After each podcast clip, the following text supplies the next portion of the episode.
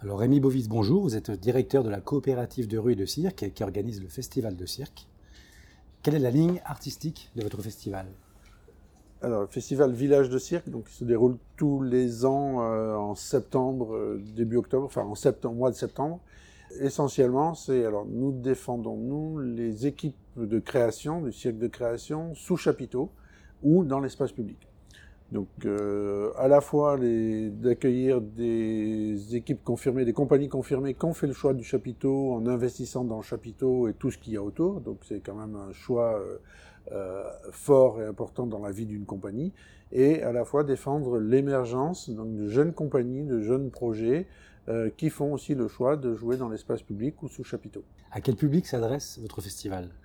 Public professionnel, donc puisque euh, sur chaque festival, on a au moins deux, sur, six, sept propositions, on a au moins deux ou trois euh, créations par an.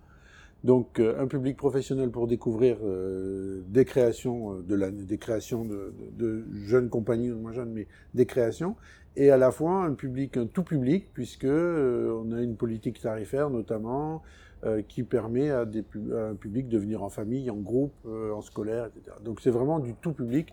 Comment construisez-vous la programmation du festival? Qu'est-ce qui vous pousse à choisir tel ou tel spectacle?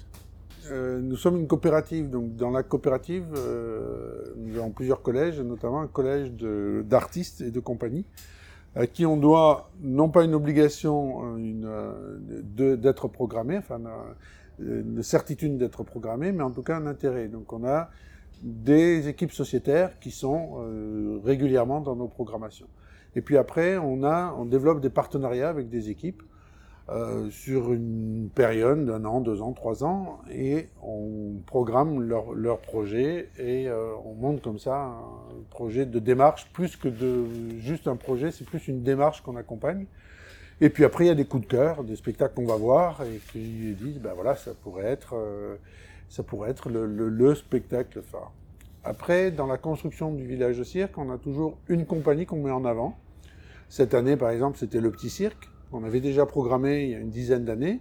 Et là, on les a reçus avec leur spectacle qui tourne, qui est les dodos, et leur chapiteau, mais aussi avec une autre forme qui était Eden, euh, qu'on a pris sous notre chapiteau.